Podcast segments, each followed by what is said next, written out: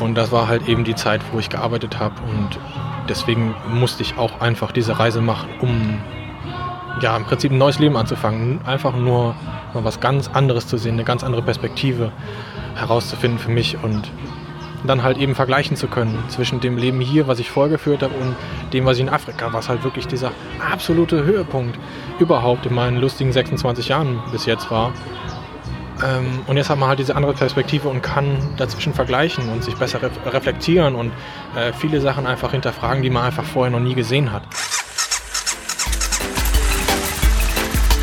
Pegasus Reisen. Expeditionen mit den Ohren.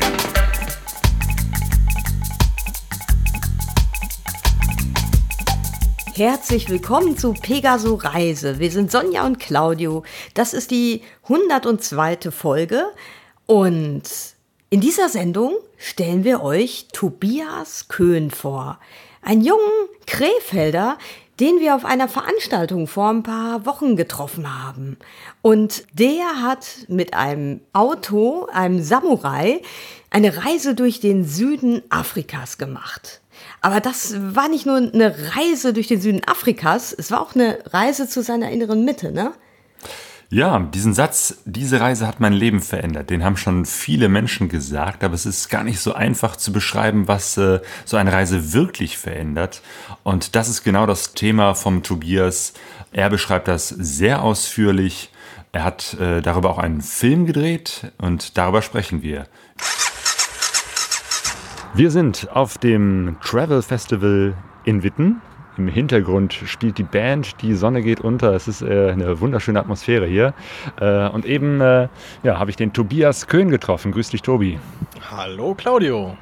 Du hast hier deinen äh, Film kurz äh, präsentiert, also, also eigentlich äh, den Trailer. Der Film ist noch in der Mache. Ähm, worum geht es in deinem Film? Oh, ich bin mit einem äh, winzig kleinen Offroad-Gerät, das ist ein Suzuki Samurai, durch das südliche Afrika gefahren. Und ähm, ich möchte ein bisschen darauf eingehen, was man während einer Reise über sich selber lernen kann und was man damit wirklich mitnimmt. Da wird sich der Film äh, mit auseinandersetzen, ja. Du warst mit dem Auto unterwegs. Äh, warum denn nicht mit dem Motorrad?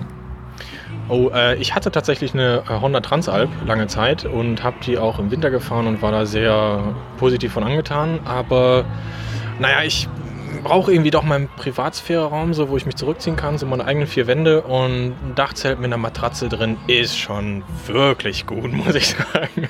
Das ist halt, wenn du nach, äh, morgens ausgeschlafen bist, ist das Gold wert, muss ich sagen. Und ja, ich habe halt auch immer viel Kram, so mit Kamerakram und so und ja, ich obwohl meine Karre wirklich klein ist und da wirklich wenig Platz drin ist, aber ich liebe genau, Autos. Äh, weil jetzt äh, könnte man denken, das ist jetzt irgendwie so ein kleines Wohnmobil oder so. Äh, klein ja, aber nicht Wohnmobil. Es ist ein sehr, sehr kleines Auto. Beschreib mal, was ist ein Suzuki Samurai? Äh, Suzuki Samurai, ich glaube, bekannter ist der Lada Niva. Das ist ungefähr so die gleiche Gewichts- und, und Größenklasse. Ähm, ich habe den umgebaut als Zweisitzer und hinten habe ich so ungefähr ein Kubikmeter Kofferraum plus halt Dachzelt und ein bisschen äh, Kanister außenrum. Und da habe ich halt die Küche ein bisschen eingebaut. Ähm, da sind natürlich Ersatzteile und Werkzeug mit dabei, weil die, komischerweise braucht man die dauernd.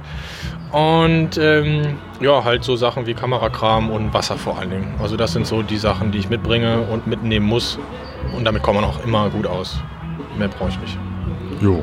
Ähm, und äh, bevor du losgefahren bist, äh, hast du dich nicht nur, hast du nicht nur dein Auto vorbereitet, sondern auch dich, weil ähm, ich habe gesehen, du, du musstest erstmal das Offroad oder Four-Wheel-Drive lernen.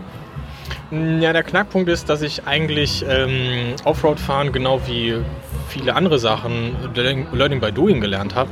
Und das habe ich in Afrika tatsächlich gelernt. Das konnte ich vorher nicht wirklich. Also ich habe, ähm, ich bin schon mal eine Rallye gefahren von München bis Tadschikistan bis Dushanbe und da, ja, habe ich gelernt, ein wirklich tiefes Straßenauto auf Straßen zu bewegen, die nicht für so Autos gebaut sind, die nur 5 cm Bodenfreiheit haben.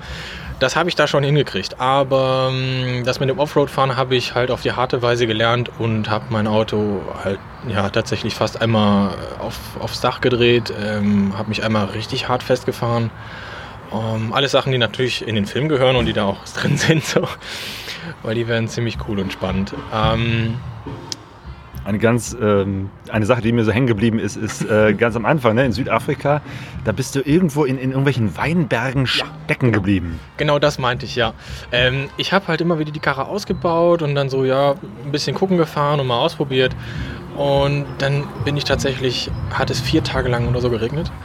Und ich bin halt diese Weinberge, ich dachte, na gut, kann man mal ausprobieren. Und ich bin in diese Weinberge reingefahren und habe mich dermaßen festgefahren, dass selbst ein Land Rover, den man ja als normalerweise so Real 4x4 bezeichnen könnte, noch nicht mal die ansatzweise näher von meinem Auto gekommen ist und sich selber so hart festgefahren hat, dass wir, ich glaube, es ist nachts um halb vier oder so, haben wir da dran rumgebuddelt und wir haben es nicht rausbekommen. Genau, erst warst du da und dann hast du Hilfe geholt mit einem Land Rover, die gesagt haben, so jetzt zeigen wir dir mal, wie es geht. Und, Genau. und äh, die Kollegen sind auch stecken geblieben. Das hat vorne und hinten nicht funktioniert. Und auch der Trecker, der am nächsten Morgen angerollt ist, der ist nicht bis zu meinem Auto gekommen. Und das war eine sehr schwierige Bergungsaktion. Und seitdem, komischerweise, vermeide ich es nicht wirklich so hart festzufahren. Das hat dann aber in der weiteren, im weiteren Verlauf der Reise geklappt. Zum Glück hat es nicht mehr so viel geregnet, ähm, weil ich bin im Winter nach Südafrika geflogen und dann regnet es da doch ab und zu. Äh, das war jetzt ja vor zwei Jahren und da hat es halt, im Moment haben die ja wirklich hart Probleme mit der Dürre da, aber da war es noch einigermaßen okay und da hat es halt geregnet und in Namibia vor allen Dingen, da regnet es halt null. Da hat es, doch genau, als ich gefahren bin, hat es das erste Mal seit vier Jahren da geregnet und von daher, immer wenn es so trocken ist, dann ist das eigentlich solange man sein Auto nicht hart überladen hat, funktioniert das eigentlich immer ziemlich gut mit dem Offroad-Fahren. Genau, kommen wir nochmal zu deiner Reise an sich. Äh, Du hast dieses Auto ausgebaut und ähm, bist aufgebrochen zu einer Reise. Was war dein Plan? Jetzt einfach mal äh, eine Zeit lang unterwegs zu sein? Äh, hattest du überhaupt einen Plan oder ähm, dir einen bestimmten das- einen Zeitraum vorgenommen? Ich hatte mir tatsächlich Pläne überlegt. Ich wollte ein halbes Jahr, äh, nee, nee, eben genau, ein halbes Jahr war ich unterwegs, so rum. Ich muss anders anfangen. Ich wollte ursprünglich anderthalb Jahre unterwegs sein. Ich wollte von Südafrika in Kapstadt starten und wollte bis Dubai fahren. Also die Ostroute Afrika komplett hoch. Und das so in anderthalb Jahren. Und da hatte ich mir so einen Plan zurechtgelegt, so drei Wochen Kapstadt, dann ich glaube, sechs Wochen Namibia oder so. Und, also ich hatte halt andere Reisende befragt und wie das so ist und was man da sehen sollte. Und warum ich da losgefahren bin, weil ich mich in meinem Job unglaublich unwohl gefühlt habe. Und diese Einseitigkeit, dieser Alltag hat mich so aufgefressen und so fertig gemacht, dass ich überhaupt mich überhaupt nicht mehr wohlgefühlt habe in meinem Leben, in meiner Haut. So. Und ich habe mich auch, muss man einfach dazu sagen, immer ziemlich gelangweilt, weil ja im Alltag nicht viel passiert. So, du stehst auf, du frühstückst, du fährst zur Arbeit und ne, kommst dann irgendwann wieder und guckst dann vielleicht noch eine Runde Netflix. Und das war's. So, dann triffst du vielleicht noch zwischendurch Freunde, aber es passiert halt nicht wirklich was, was, was, was spannend ist. So, was dich mal richtig herausfordert. Ob es intellektuell ist, ob es kreativ ist oder irgendwas. Klar kann man sich coole Projekte suchen, aber sich wirklich in eine Situation zu begeben, wo es keinen doppelten Boden mehr gibt, wo du mitten in einer Steinwüste stehst und 250 Kilometer um dich rum ist nichts, da ist keine Sau und dein Verteilergetriebe reißt ab, dann musst du halt gucken, dass du deinen Scheiß wieder zusammengeflickt kriegst. Und dann, ich bin da ein bisschen pervers, muss ich gestehen, äh, ich stehe auf sowas. Ich reibe mir dann die Hände und sage, ja, wuh, endlich passiert mal was. So. Ähm, und das waren ja die Gründe, warum ich da runtergefahren bin und auch in Kapstadt gestartet bin, weil ich halt eben direkt in eine andere Situation reingeschmissen werden wollte. Achso, weil ne, du hättest ja sozusagen auch in Deutschland losfahren können und dich dann langsam durcharbeiten, aber du wolltest äh, diesen äh, harten äh, Schnitt Ja. und ein neues Leben beginnt. Wie, wie hat es begonnen? Also ne, du steigst aus dem Flieger und äh, der, der, der Wagen ist wahrscheinlich irgendwie, weiß ich nicht, per Schiff oder was gekommen. Ja, äh, habe ich verschifft von Rotterdam nach Cape Town. War auch gar nicht so teuer, wie man immer denkt. Ähm, ich bin tatsächlich ausgestiegen und war erstmal auf einem Campsite und habe mich da ziemlich wohl gefühlt, muss ich sagen. Auch wenn das da für Südafrikaner ziemlich kalt war, so 17 Grad, bin ich mit T-Shirt rumgelaufen und kurzer Hose und die waren alle am Frieren. Und ich habe natürlich relativ schnell auf so Campsites sind natürlich auch andere Overländer mit Motorrädern oder Autos oder LKWs oder was auch immer. Und da habe ich einen Herrn kennengelernt, den Lutz, der seit sieben Jahren unterwegs ist. Der gesagt hat, okay, ich arbeite bis 45 und dann mache ich einfach das, worauf ich Bock habe und das ist nun mal Reisen. Und das macht er halt seit sieben, mittlerweile seit acht Jahren.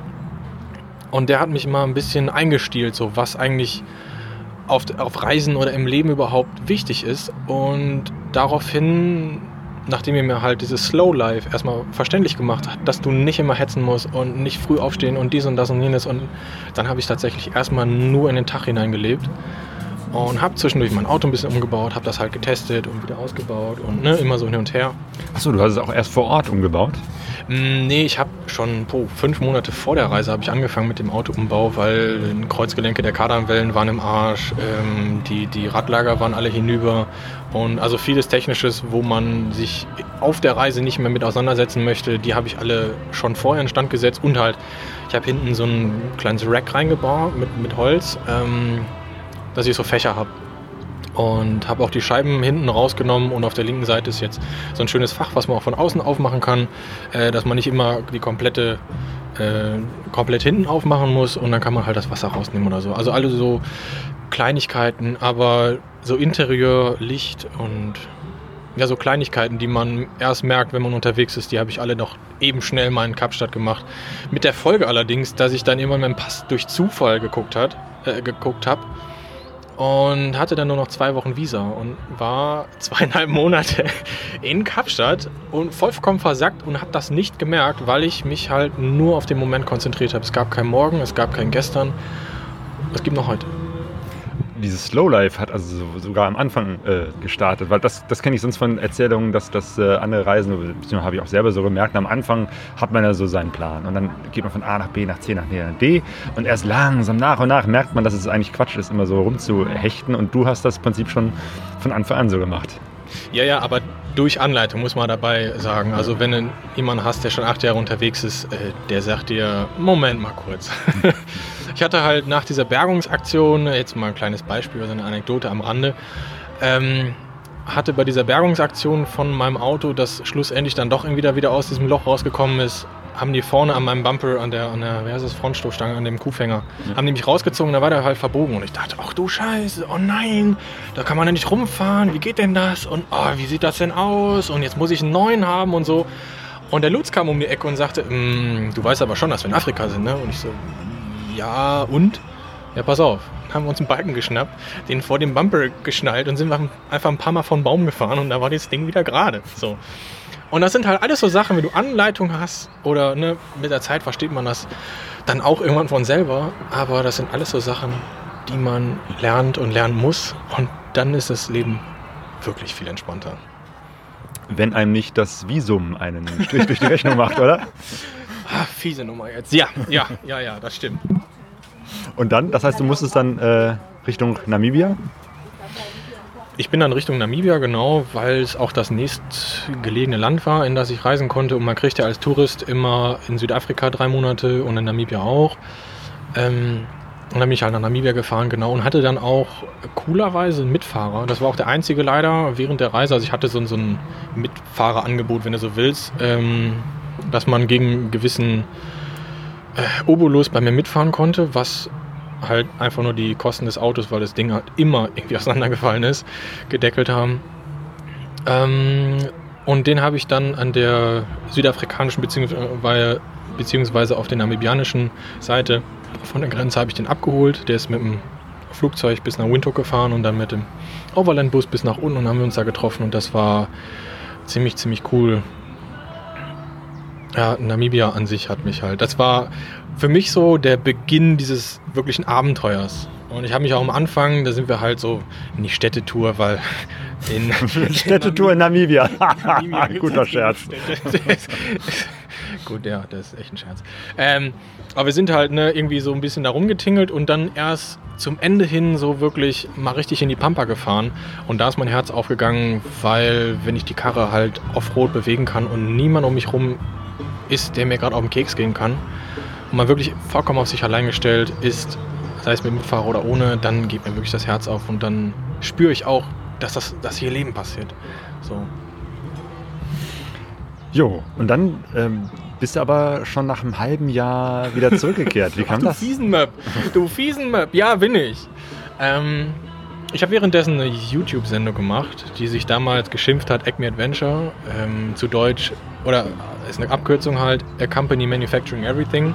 Ich wollte einfach erstmal nur in diese Film- und, und Fotoschiene reinkommen und Moderation erstmal lernen und so, also auch Learning by Doing. Ich hatte vorher schon ein bisschen damit rumexperimentiert und habe mir aber im Zuge dessen auch vorher halt einen neuen Laptop gekauft, habe mir eine Drohne noch, äh, also meine alte verkauft und eine neue gekauft und so und halt ein bisschen was investiert plus die ganze Visa-Sachen und Schiffsüberfahrt und bla. Und irgendwann habe ich halt festgestellt, so, mh, hm, also das mit den Berechnungen, die ich vorher angestellt habe, das ähm, haut nicht ganz so hin, wie ich das gerne hätte. Mit dem Geld? Mit dem Geld, ja.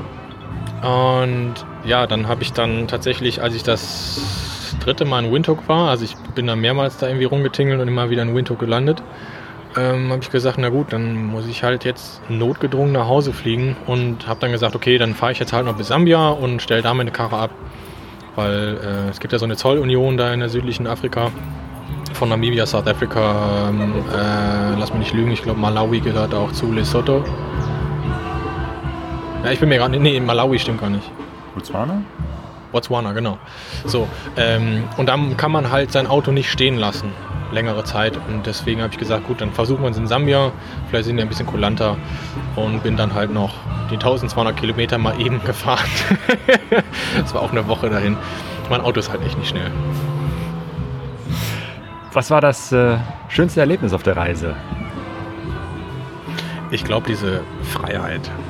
Also in seine eigene Karre einsteigen zu können. Du hast alles dabei, was du irgendwie brauchst. Und das ist wirklich, wirklich nicht viel. Und dahin zu fahren, wann du willst, wohin du willst, wo, ne, so. Einfach nur das zu machen, worauf du gerade Bock hast und was du liebst, weil diese Art zu reisen liegt mir einfach. Weil man halt auch immer wieder herausgefordert wird, wenn die Karre auseinanderfällt, an den ungünstigsten Orten natürlich. Immer wenn du sie dann am meisten forderst, dann fällt es natürlich auch am meisten auseinander. Und das ist wirklich was, was mich so gepackt hat, was mich auch so sehnsüchtig zurückblicken lässt und naja, mein Auto steht halt noch in Sambia und ich natürlich auch sehnsüchtig dahin schaue, dass es wieder passiert und ich wieder endlich wieder runterfliegen kann. Gab es auch irgendwelche Tiefpunkte auf der Reise? Wahrscheinlich würde ich jetzt vermuten, äh, dass es eben halt diese Pannen sind, aber ich habe irgendwie das Gefühl, gerade die Pannen machen dir besonders viel Spaß. Ja, das ist richtig. Ähm, Tiefpunkte, boah. ähm, Also ich habe, ähm, ich war so beschäftigt damit, dieses Abenteuer oder meine eigene Geschichte zu schreiben, ähm, dass ich gar nicht in Versuchung gekommen bin, zum Beispiel meine Familie oder so zu Hause zu vermissen, weil ich halt mich immer, wenn mich irgendwie was Neues haben wollte, dann bin ich weitergefahren und du, du bekommst halt immer wieder neue Eindrücke und kannst von anderen Leuten lernen. Und wirkliche Tiefpunkte deswegen, jetzt halt so wegen Familie oder so, Heimweh hatte ich gar nicht. Also weil ich mich da auch wirklich überall zu Hause gefühlt habe und überall willkommen gefühlt habe. Und ne, richtiger Tiefpunkt kann ich jetzt nicht so beschreiben. Das ist doch schön. Aber dann bist du äh, zurückgekommen ähm, und hast dann angefangen, aus dem ganzen Material einen Film zu schneiden. Na, so schnell ging das nicht. Also ich war erstmal eine ganze Zeit lang übelst pleit. ähm, hab bei einem Freund gearbeitet als Elektroniker und habe da erst gemerkt, dass ich das mit dem Strom nicht so ganz kann. Aber da gehe ich im Film halt sehr, sehr detailliert drauf ein. Genau, du bist ja Elektroniker. Genau, ich bin paradoxerweise gelernter Elektroni äh, Elektroniker für Automatisierungstechnik und bin halt bis 1000 Volt darf ich rumspielen. Aber ich habe da panische Angst vor. Und das hat mich auch nur acht Jahre meines Lebens gekostet, das rauszufinden. Und das war halt eben die Zeit, wo ich gearbeitet habe. Und deswegen musste ich auch einfach diese Reise machen, um ja im Prinzip ein neues Leben anzufangen. Einfach nur mal was ganz anderes zu sehen, eine ganz andere Perspektive herauszufinden für mich und dann halt eben vergleichen zu können zwischen dem Leben hier, was ich vorher geführt habe, und dem, was ich in Afrika, was halt wirklich dieser absolute Höhepunkt überhaupt in meinen lustigen 26 Jahren bis jetzt war. Ähm, und jetzt hat man halt diese andere Perspektive und kann dazwischen vergleichen und sich besser re reflektieren und äh, viele Sachen einfach hinterfragen, die man einfach vorher noch nie gesehen hat. Und man sieht auch die alten Muster halt, die man früher mal gemacht hat und dann denkst du, ach so, ich war da einfach nur gestresst, weil ich die ganze Zeit panisch Angst habe vor Strom. So, und ich wusste es aber nicht und bin halt auf der Arbeit zwischendurch mal aus dem Latschen gekippt So, und keiner konnte das erklären, kein Arzt, ne, so, und dann fragst du dich schon, äh, was ist denn hier eigentlich verkehrt? Aber das, das finde ich interessant, dass äh, du eigentlich erst durch die Reise dazu gekommen bist, das zu hinterfragen? Mhm. Mhm. Ja. Ähm, also es ging, ich habe eine Angststörung, seit ich zwölf Jahre alt bin.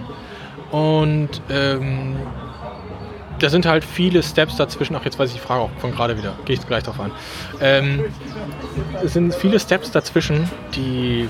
Hm, ja, manche waren schwierig, manche andere weniger, aber auf der Arbeit ging es mir halt immer beschissener und immer fieser und ich war halt unter Dauerstress. Ich habe so eine Angststörung bekommen und es hat sich immer. Ja, es gibt halt keine wirklich guten Worte dafür. Also es ging mir wirklich, wirklich mies. Und deswegen musste ich diese Reise machen. Ich musste einfach was ganz anderes anfangen. Und ja, Afrika hat mir einfach eine andere Perspektive eröffnet, um das erstmal zu hinterfragen, weil ich das in dem Moment überhaupt nicht verstehen konnte, woran es liegt. Und dem bist du jetzt sozusagen im Nachhinein durch die Beschäftigung damit äh, auf die Spur gekommen und hast da im Prinzip was äh, an dir entdeckt, was du vorher gar nicht wusstest. Ja, da kommen wir jetzt direkt auf die vorletzte Frage zurück. Ähm, ich habe dann überlegt, okay, was mache ich denn jetzt überhaupt mit meinem Leben nach Afrika und habe halt vieles hinterfragt, was ich vorher gar nicht imstande war, wie ich gerade gesagt habe. Was wirklich gut war, ich habe vieles meiner Kindheit umgegraben, ich habe vieles aus meiner Jugend umgegraben und vieles einfach zugeordnet. Alles nochmal rausgeholt, was das tut unglaublich weh. Sowas, also wirklich alles umzugraben, tut unglaublich weh. Das kann sich jemand, der das nicht macht, der kann sich das nicht vorstellen.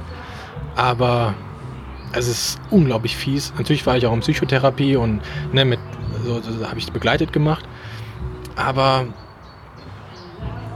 ich habe dann immer weitergemacht und ähm, bin dann irgendwann zu dem Punkt jetzt. Also ich habe am Ursprung angefangen, wo ich herkomme und was alles die, die Beziehungen bedeuten, die ich alle habe mit meinen Eltern, mit meiner Familie, mit meinen Freunden, mit meinen Freundinnen, die ich mal hatte. So, weil das nie funktioniert hat irgendwie. Und mittlerweile weiß ich, das lag immer an mir. Weil ich einfach. Oh, jetzt kommen wir ein bisschen spirituell, pass auf. Weil ich einfach null in meiner Mitte war. Ich war so unglaublich gestresst durch halt diese Angststörung und durch ja, schwierige Beziehungen, sagen wir mal, ähm, dass ich, puh, ich glaube, ich gehe mal kurz woanders hin, sonst äh, flenne ich hier total. Ähm, ja gut, aber das, das ist, ich finde es erstaunlich, dass eine Reise da so, so ein Auslöser war und du ja im Prinzip eigentlich du hast ja jetzt nicht gesagt, ich mache jetzt die Reise als Therapieform, sondern äh, hast im Prinzip gesagt, ich muss diese Reise machen und im Nachhinein äh, stellt sich heraus, das ist eigentlich so ein, ein Schlüsselpunkt, der dich und dein Leben nochmal äh, in besonderer Form umgekrempelt hat. Das ist ja eigentlich was äh, äh, Ungewöhnliches, das so rum zu machen. Ähm, Finde ich sehr erstaunlich. Ähm, und du gehst auch in dem Film darauf ein. Ja, ich gehe diese Findungsphase, okay, ich hatte halt jemanden, der, also der Uwe Papenroth, der ähm, jetzt das Marketing und Vertrieb macht, der hat halt selber ein eigenes Kino und der hat mich gefragt, der will es nicht irgendwie einen Film dann ausmachen und ähm, natürlich habe ich auch andere Dokus gesehen und so und irgendwie sind die alle schön, aber mir fehlte halt diese Hintergrundgeschichte. Es würde mal in zwei Sätzen ungefähr beschrieben, okay, ja, ich habe jetzt meinen Job gekündigt, ich habe alles in die Ecke geschmissen und bin losgefahren. So, aber warum hast du das gemacht? Das hat mir immer gefehlt und deswegen habe ich gesagt, okay, diese Geschichte und vor allen Dingen mit dieser Intensität, die ich jetzt gerade nur ansatzweise rübergebracht habe, weil das Ende des Films ist wirklich heftig, kann nur ich machen. Das kann kein anderer machen. Also wusste ich, okay, das muss ich machen. Und da gab es halt kein Zurück mehr und dann, na gut, habe ich zwischendurch irgendwie was anderes gearbeitet, nicht mehr als Elektroniker, komischerweise, weil ich das dann erst verstanden habe, äh, zu dem Zeitpunkt. Ähm, und ja, vieles hinterfragt halt. Jetzt habe ich den Faden verloren, verdammt. Ah, wo waren wir gerade? Ja, du bist zurück von der Reise. Du hast dich intensiv damit auseinandergesetzt. So. Der Film hat das, das äh, verarbeitet das auch nochmal in dem Film. Man könnte ja, ja sagen, irgendwie, äh, das ist ja besonders exhibitionistisch, äh, weil eigentlich, äh, du hattest vorher auch auf der Bühne gesagt, dass du eigentlich ein introvertierter Mensch warst. Und jetzt mhm. tust du ja eigentlich ungefähr das Gegenteil davon. Ja, also ich ähm, muss man dabei sagen, ich mag es immer noch unglaublich, wenn ich meine Ruhe habe und ich brauche das auch, weil sonst bin ich eben nicht in meiner lustigen inneren Mitte ähm, und nicht ausgeglichen. Aber nichtsdestotrotz war ich tatsächlich früher ein sehr, sehr, sehr anderer Mensch und jetzt kann ich auch, war früher wirklich sehr mit harten Minderwertigkeitskomplexen ähm, bespaßt. Und jetzt kann ich halt auf der Bühne sagen, was mich so bedrückt und, und ähm, was überhaupt diese Reise für mich ausdrückt. Und deswegen finde ich es auch. Es ist halt so, wenn man ähm, diesen ganzen Scheiß rausholt und für sich abschließt und das hinterfragt und, und halt irgendwie diese ganzen Linien dazwischen ziehen kann, dann hat man das für sich verstanden und das eigentlich Wichtige dabei ist, dass man zu sich selber ehrlich ist. Und man kann sich halt nie selber bescheißen. Wenn es dir scheiße geht, dann kannst du es überspielen eine Zeit lang, aber es kommt hunderttausendmal schlimmer zurück. So, das kann morgen sein, das kann auch erst sein, wenn du 80 bist, aber es wird dich auffressen. So. Und dieses, okay, ich bin zu mir selber ehrlich und das bin ich hundertprozentig jetzt, ist es viel einfacher zu anderen zu sagen, ey, ich habe das und das Problem. Und deswegen habe ich auch kein Problem, das halt in dem Film oder auf der Bühne zu sagen oder wie auch immer, weil ich das für mich abgeschlossen habe und ich weiß, wie es für mich ist. Und ich hoffe, dass einfach diese ganzen Gedanken, die ich da preisgebe über mich, weil hinter oder nach diesem Film wird man mich ziemlich gut kennen, weil man kennt meine größte Schwäche und man kennt meinen größten Traum und ziemlich viel dazwischen. So. Ich bin sehr gespannt auf deinen Film. Genau, der wird demnächst sogar wirklich in einem Kino laufen, weil ähm, ne, man könnte ja auch sagen, okay, man macht eine DVD äh, oder irgendwie ein, ein äh, Downstream im, Netz, aber du wirst tatsächlich in ein Kino gehen.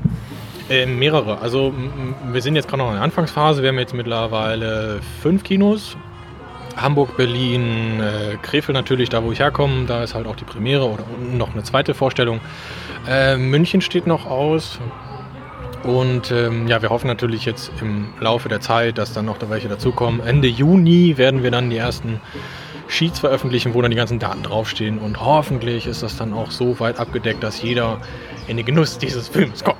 Ich hoffe, dass er auch in Essen gezeigt wird, hier im Herzen des Ruhrgebiets. Bochum habe ich. Bochum, super. Bochum habe ich. Ja, ist ja nicht so weit. Ist beide, du kannst auch nach Krefeld kommen, also. Ja, Bochum ist näher. okay, ja, okay. Alles klar. Äh, bleibt eigentlich nur die Frage, der Samurai steht jetzt in Sambia. Hast du schon irgendwelche Ideen, wie es weitergehen wird?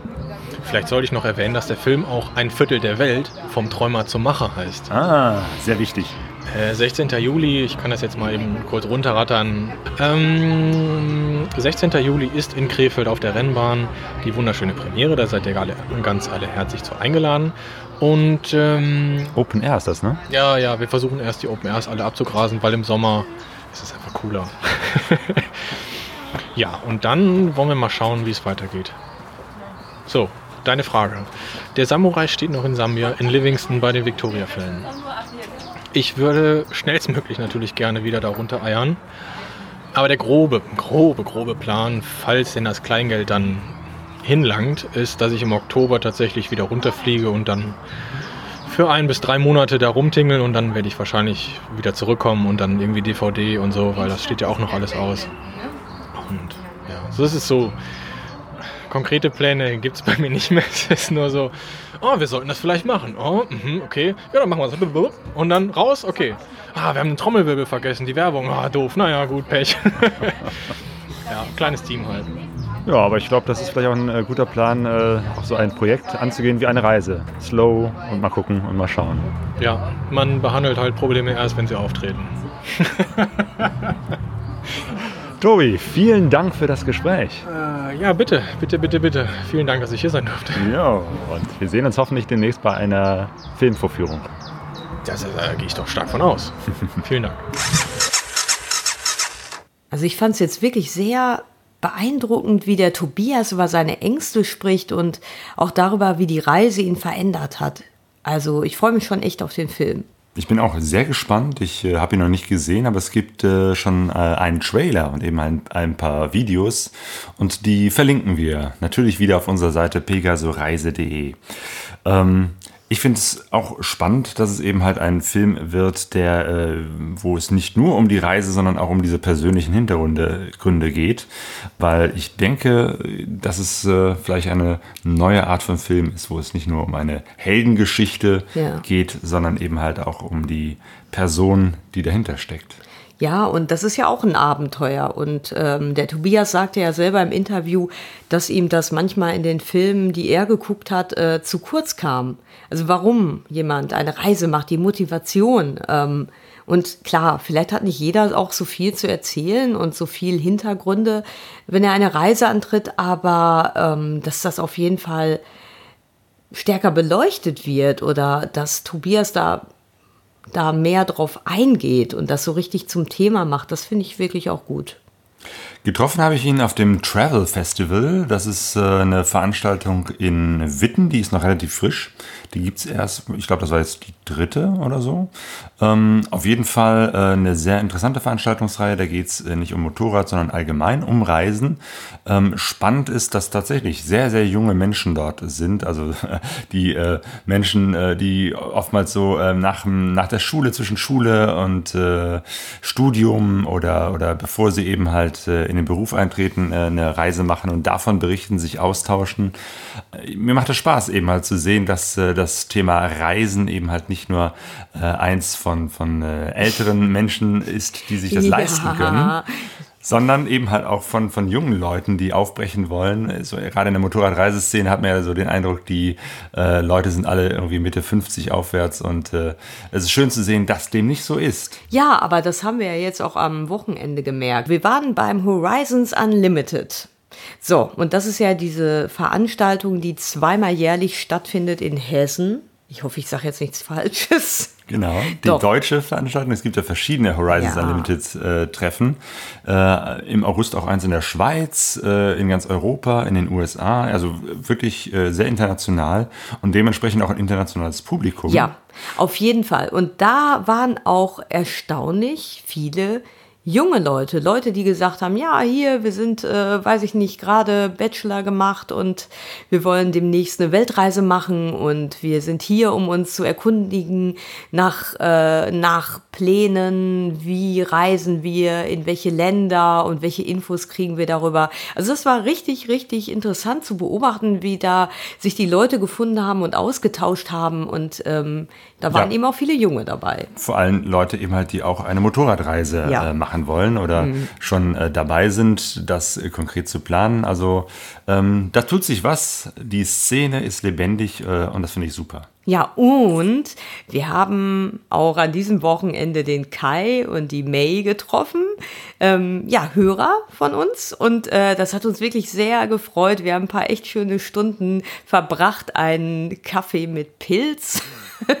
Aroma probiert und ja, danke nochmal an euch für eure Beköstigung und war schön euch zu treffen. Ja, Ja, viele interessante, spannende Gespräche haben wir da geführt. Das war schön. Ja. Wir haben auch unseren Workshop äh, Abenteueraufbruch äh, dort präsentiert. Ähm, vielleicht nicht zum letzten Mal, ähm, denn äh, das ist so ein Anliegen äh, von uns, dass wir eben halt äh, Menschen auch motivieren, aufzubrechen, ähm, Reisen zu machen und raus in die Welt zu gehen. Ja, und gar nicht so mal, dass wir die Weisheit mit Löffeln gefressen haben und sagen, wie man es machen muss, sondern in erster Linie war es so ein äh, Austausch. Also wir wollten mit den Leuten ins Gespräch kommen und dass die auch Tipps geben und ähm, ja, Erfahrungen weitergeben. Und das war so der hauptsächliche Sinn auch von diesem Workshop. Ja, und äh, wir sind äh, natürlich standesgemäß mit den Motorrädern angereist. Ähm, das Wetter war auch, ähm, obwohl es ganz anders angekündigt war, wirklich viel, viel besser als gedacht. Ähm, es hat nur einmal in der ersten Nacht ein bisschen geschüttet und ähm, dann war es aber wirklich herrlich. Und auf dem Hinweg sind wir unheimlich viel Autobahn gefahren. Ähm, ich weiß gar nicht, da haben wir fünf Stunden oder so gebraucht. Das ist ja, war ja im Pfälzer Wald. Und äh, vom Ruhrgebiet aus hat das ungefähr, ja, so fünf Stunden gebraucht. Ähm, das ist ja immer witzig, wenn man so mit Leuten äh, redet, die ähm, ja äh, große Motorräder fahren und die dann sagen, Mensch, äh, mit 125er Autobahn, das geht gar nicht. Und ich fahre ja eine 125er immer noch, meine Yamaha SR. Und es geht auf jeden Fall. Und es ist auch ein Abenteuer, weil LKWs überholen ist auf jeden Fall mehr Adventure als mit so einer großen Maschine, weil man muss immer gut abschätzen, ob das jetzt denn klappt und ob man es wirklich auch schafft, den LKW zu überholen. Aber, und siehe ja. da, du warst nicht die Einzige, die mit einer SR 125 oh, das war genial. auf dem Treffen war. Das erste Mal also wir waren gerade da und haben auf diesem Campingplatz ähm, das Zelt aufgeschlagen und auf einmal knatterte wirklich irgendwie die äh, irgendwie am Weg entlang. Ich so, das kann doch nicht wahr sein, eine SR 125 und drauf war ein anderer Kai und der ist auch mit einer seiner SR 125 angereist und äh, ich war ganz begeistert, weil normalerweise bin ich die einzige 125er und dann noch eine Yamaha SR. Das war wirklich toll. ja, cool. und auf dem Rückweg ist das dann so, haben wir gedacht, das Wetter war so schön und wir haben gedacht, ach, das dauert zwar ewig über Land, aber wir machen das jetzt einfach mal. Wir sind da durch äh, den Pfälzer Wald, herrlich über Landstraßen, ähm, ja, sind wir zum Rhein nach Bingen gefahren, haben dann übergesetzt mit der Fähre und sind dann noch ganz, ganz lange dann ähm, ja auf Landstraßen gefahren, bis wir dann irgendwann mal kurz vor Köln, aber fast kurz vor, vor Köln, Koblenz. kurz vor Koblenz dann auf die Autobahn gefahren sind und das war so ein schöner Fahrtag. Ja, wunderbar. Am Ende waren wir neun Stunden unterwegs. Und so viele Kurven, das war auch für mich eine gute Übung, weil es ist ja oft so, oder bei mir ist es auf jeden Fall ganz stark so, je weniger ich fahre, desto ängstlicher bin ich. Vielleicht ist das aber gar nicht so ungewöhnlich. Ähm, und mache mir so einen Korb und habe vor, vor Fahrten dann immer so ein bisschen, bin ich aufgeregt und denke, hoffentlich passiert nichts. Und je mehr ich dann fahre, desto lockerer werde ich. Und jetzt war das so, es waren sehr, sehr viele Kurvenstrecken. Manchmal auch so, also für mich auf jeden Fall anspruchsvolle, enge Kurven. Ähm, und das am Ende war ich richtig erschöpft, aber es war wirklich auch eine gute Übung. Und man sollte auch immer darauf achten, dass der TÜV nicht abgelaufen ist. ja, genau. Irgendwann stellten wir fest, dass dein TÜV äh, abgelaufen ist. Du musst deine Hauptuntersuchung äh, hättest du schon vor zwei Monaten äh, ja, machen müssen. Ja, mache ich auch jetzt. Das äh, holen wir dann noch nach. Das reiche ich nach. so. Okay. Wir sind am Ende angekommen. Am Ende von Folge 102. Ähm, vielleicht ist es dem einen oder anderen schon äh, aufgefallen. Wir haben eine neue Homepage, beziehungsweise yeah. äh, es gibt äh, momentan noch zwei parallel laufende Homepages, die alte und die neue. Äh, demnächst wird die alte abgeschaltet. Ähm, ich denke mal, äh, das wird alles ganz äh, locker funktionieren. Aber über irgendwelche Änderungen werden wir euch dann noch informieren. Die äh, jetzige und äh, wichtige Homepage, die auf jeden Fall bleiben wird, ist die, wie immer, pegasoreise.de. Ja, apropos locker, weil du hast da ja unheimlich viel Arbeit reingesteckt und das war ganz schön frickelig, das alles rauszukriegen. So ein Umzug so ein virtueller Umzug ist manchmal genauso anstrengend wie ein realer. Ja, ich glaube, wir sind jetzt am Ende angekommen und ähm, egal wo ihr fahrt, ob ihr jetzt schöne Kurvenstrecken fahrt, ob ihr mitten durch die City fahrt oder eine lange Reise macht, macht's gut. Ja, und gute Fahrt. Gute Reise. Wir sind alle auf der Reise,